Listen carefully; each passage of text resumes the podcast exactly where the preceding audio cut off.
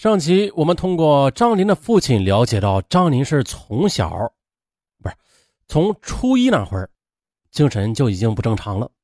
那他父亲说的到底是真是假呀？这还待权威机构来确认。四月二十六日，吉林市公安局派专人护送，将张林送到了公主岭市，向院方说明来意之后，张林很快的被该院收治了。经过一系列的检测，确定张林他确实患有严重的精神分裂症。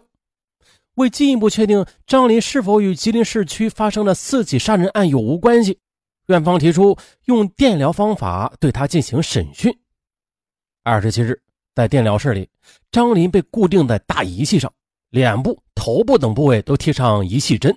接通电源之后，医生问张林：“你要老实交代，吉林市的四起案件是不是你做的？”受到电流强烈刺激的张林，脸部表情扭曲，肌肉不停的颤抖着，看得出来他非常的痛苦。只听他大声的骂道：“放你妈了个狗屁！我没杀人，你还杀人呢！疼死我了！放开我，不然我杀了你们全家！”张林，你就不要撒谎了，公安机关已经认定是你了，你还是交代吧，免得受苦。似乎在电疗的刺激下，张林的精神是更加狂乱起来。我交代你妈个头！你放开我！我没有杀人！你他妈他是杀人犯呢！我咬你！我我咬死你！哎呦，这张林确实这够疯的啊！几分钟后，电疗法结束了。精神病医院在张林病历鉴定上是这样写的：我院自建院以来呀，先后以此种方法审讯了一千四百多例病人，他们都交代了自己所犯下的罪行。可是唯独张林拒不交代，建议送精神病院长期治疗。呃，这说实在的啊，这医院实在是有些自信了啊，太过自信了。这种电击方法，那恐怕正常人就是没有罪，那也能电出几条罪吧？这张林真的不是犯罪嫌疑人吗？是精神病院的诊断有误呢，还是警方的工作有误啊？接着，吉林市公安局刘岩局长。会同刑警支队的领导在一起进行了细致的研究，决定对张林家进行一次深入彻底的搜查。主要目的啊是查找张林作案之后可能遗留的各种物证。作为一个精神病人，不排除有他在作案之后将被害人的物品带回家中的可能性。于是呢，搜查工作进行的很顺利，虽然没有发现任何被害人的遗留物吧。但是呢，却发现了一把张林用过的斧头。这斧头是在张林房间桌子下边的纸箱中发现的。而据张富称，自己家里从来就没有买过斧头的。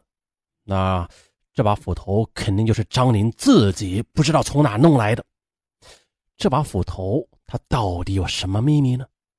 警方将斧头带走了，拿到相关的技术部门进行化验。可是啊。在斧头的外表上没有发现任何可疑点，技术人员又将斧头与斧柄拆开了，发现，在斧柄处有少量的血迹。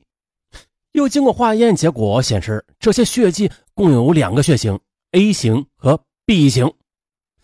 那这会不会是被害人的血迹啊？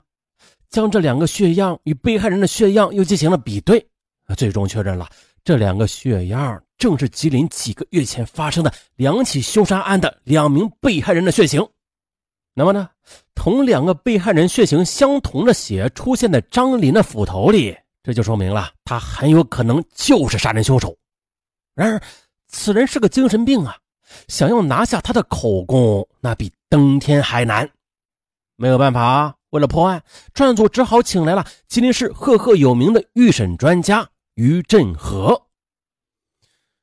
说起于振和警官来，他在吉林省警界那是如雷贯耳的，因为他是吉林省八大刑侦专家之一，破案无数，尤其擅长审问。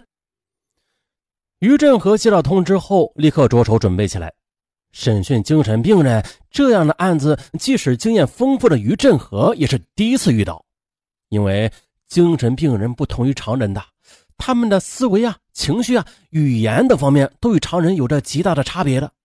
审讯精神病人，必须要有充分的思想准备，因为随时可能出现各种意想不到的情况。而在策略的运用之上，审讯员啊，必须要紧紧的抓住精神病人的情绪变化特点，施以正确的策略和方法技巧，要在感情上获得对方的信任，甚至依赖，这才能最终的拿下口供的目的。由此呢，在接到任务之后，于振和做的第一件事就是先走访张林的家人。听说张林与妹妹张燕的关系要更好一些。便约了个时间，带领着侦查员王杰一起去走访张燕。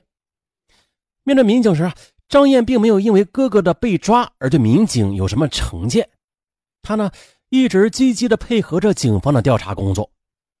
你哥哥平时的情绪变化有周期没有啊？于振和问，手里还拿着个本子，准备随时的记录，这可是很少见的。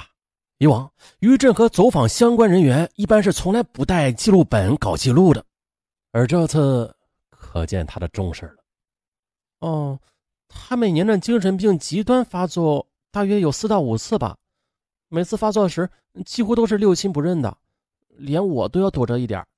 这么多年来，我们也总结出来了，只要什么事都让着他，由他说了去做，一般是没有事的。所以近两年来，他的病情。也是略微的好了一些，嗯，那你哥哥平时喜欢什么东西啊？比如说喜欢吃什么、喝什么？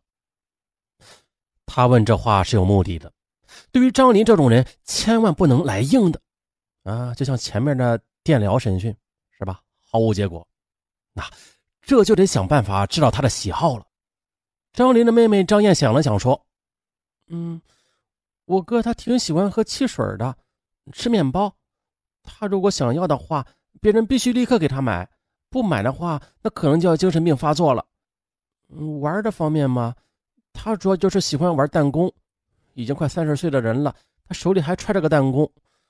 我们也想了，只要他不惹出祸来，那他乐意玩什么就随他去吧。嗯，看来他还是有些小孩子的心理啊。那他有没有挺怕的人呢？或者说他害怕什么样的人？于振和又问：“而这也是他想知道的。一般的，在精神病人害怕的人面前，他说不定就能说出实话来。年龄大的人他不怕的，他可能怕那些身高马大的年轻人吧？可能因为记忆力受过伤害吧？那他就对这样的人，他都是敬而远之的。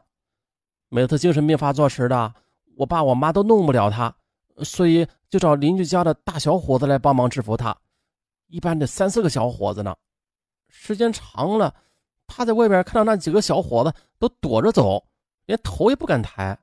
哈哈，看来啊，他有正常人的心理嘛，也知道有服软的时候啊。那他有没有特别好的朋友或者亲人什么的？有啊，也怪了，你别看他对我爸经常拳脚相加的。但是他跟我们楼下修鞋的那个老头可挺好。那个老头是无儿无女，我哥每天经过他的鞋摊时，都会坐下一会儿，和老头唠会儿嗑，甚至帮老头干点活儿。有一次他精神病发作了，几个小伙子刚好也不在家里，没有办法了，我爸就把修鞋的老头找上楼。我哥一见到老头，嗯，他的病就好了，也不怎么闹了。最终的。还是老头把他领到楼下转了一圈，这才稳定了情绪。为此，我家也没有少麻烦那老头呢。哦，那老头为什么能稳住他呀？你知道吗？哼，那老头平时也没有什么花销，可能总是给我哥买汽水、面包什么的吧。只要我哥一向他要，他就肯定给我哥买。他甚至扬言啊，不要我爸了，要给那个修鞋的老头当儿子呢。就因为那个老头经常给他买好吃的，你们说好笑不？哎呀，你哥还挺有人情味儿啊！于振和大笑起来。经过一番问答之后，于振和心里有了底儿了。他开始分析这系列杀人案的案情。虽然前边按照精神病医院的结论，张林根本就不是犯罪嫌疑人，可是。从警方已经掌握的各种情况分析，于振和认为张林必定就是嫌疑人无疑。因此，四月三十日，于振和决定啊亲自去精神病医院接张林回吉林市。而从吉林市出发前，于振和特意的买了香肠、面包和汽水。他知道张林就爱吃这些，他呢是有意的用这些东西获得张林的好感的，由此拉近张林与自己的距离。只要距离近了，那么以后的审讯工作自然就好开展。来到医院，在医生的监护下，张林兴冲冲的上了挂着地方牌号的警方车辆。而没有用警车接张林，主要考虑到他的情绪反应问题。张林上了车之后，依然没有摆脱掉那股兴奋劲儿。于振和有意的安排张林坐在自己的身边。车子启动之后，他问张林：“张林，在这儿待的怎么样啊？”“哎，你是谁？你怎么知道我名字呀？”张林一愣，显得有些意外。这时他才感觉到坐在车上的几个人，他一个都不认识。除了于振和外吧，都是些年轻力壮的小伙子，而这也是于振和特意安排的。我当然知道你了，是不是不愿意让我来接你啊？你不愿意走是吧？那不愿意走的话，我们马上回去，再把你送进医院。别别，老头啊，嗯，你可不能送我回去，那里可不是人待的地方。啊，别提了，他们用电电我，还把我捆起来，哎，弄得我浑身疼啊。张林开始诉苦：“那你到底喜不喜欢回家呀？”于振和又笑着问：“回家？我当然想回家了。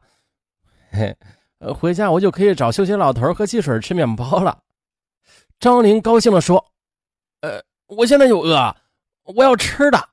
嗯，可以啊，要回家不是不可以的，但是你要和我们好好配合，和我们好好的谈事儿，听到了吗？能不能做到呀？能啊，我一定能。”啊！但是我没有杀人，他们总说我杀了人，可我真没杀，哎，真的，我我不骗你们，我我要吃的，我要汽水。张林突然有些急了，说话的声音有些变大了。虽然如此，于振和还是没有立刻把准备好的食品拿出来，而是先稳了一阵。如果随便的就把吃的给了他，他印象不深。啊，我呀姓于，你叫我于叔就行，听到了吗？我有汽水、面包，你呢也可以吃，但是条件就是你得听我的话，不然你就什么也吃不到。张林点点头，目光一直盯着于振和的手。于振和见时机成熟，汽水拿出来了，面包也拿出来了，啊，给我！张林一把夺过来，狼吞虎咽的吃了起来。下面再说一下尚文的新专辑 VIP 专辑的事儿。尚文的新专辑。奇案专辑和外国大案专辑两个专辑同时上线了，前面的二十个大案可以免费试听，二十集之后就是 VIP 用户免费畅听。甭管你是不是 VIP 用户，这前面二十个大案是免费收听的啊！点击上文的头像，进入上文的主页，就可以看到奇案专辑和外国大案专辑了。还有一种方法就是搜索“上文”二字。对，也能搜到上文的所有专辑。啊只要你搜“上文”二字，或者点上文的头像，啊就会有惊喜。那各位觉得好听，就点个订阅啊！您呢，用手指头这么一戳，就是对上文的支持了。啊，咱们下期再见。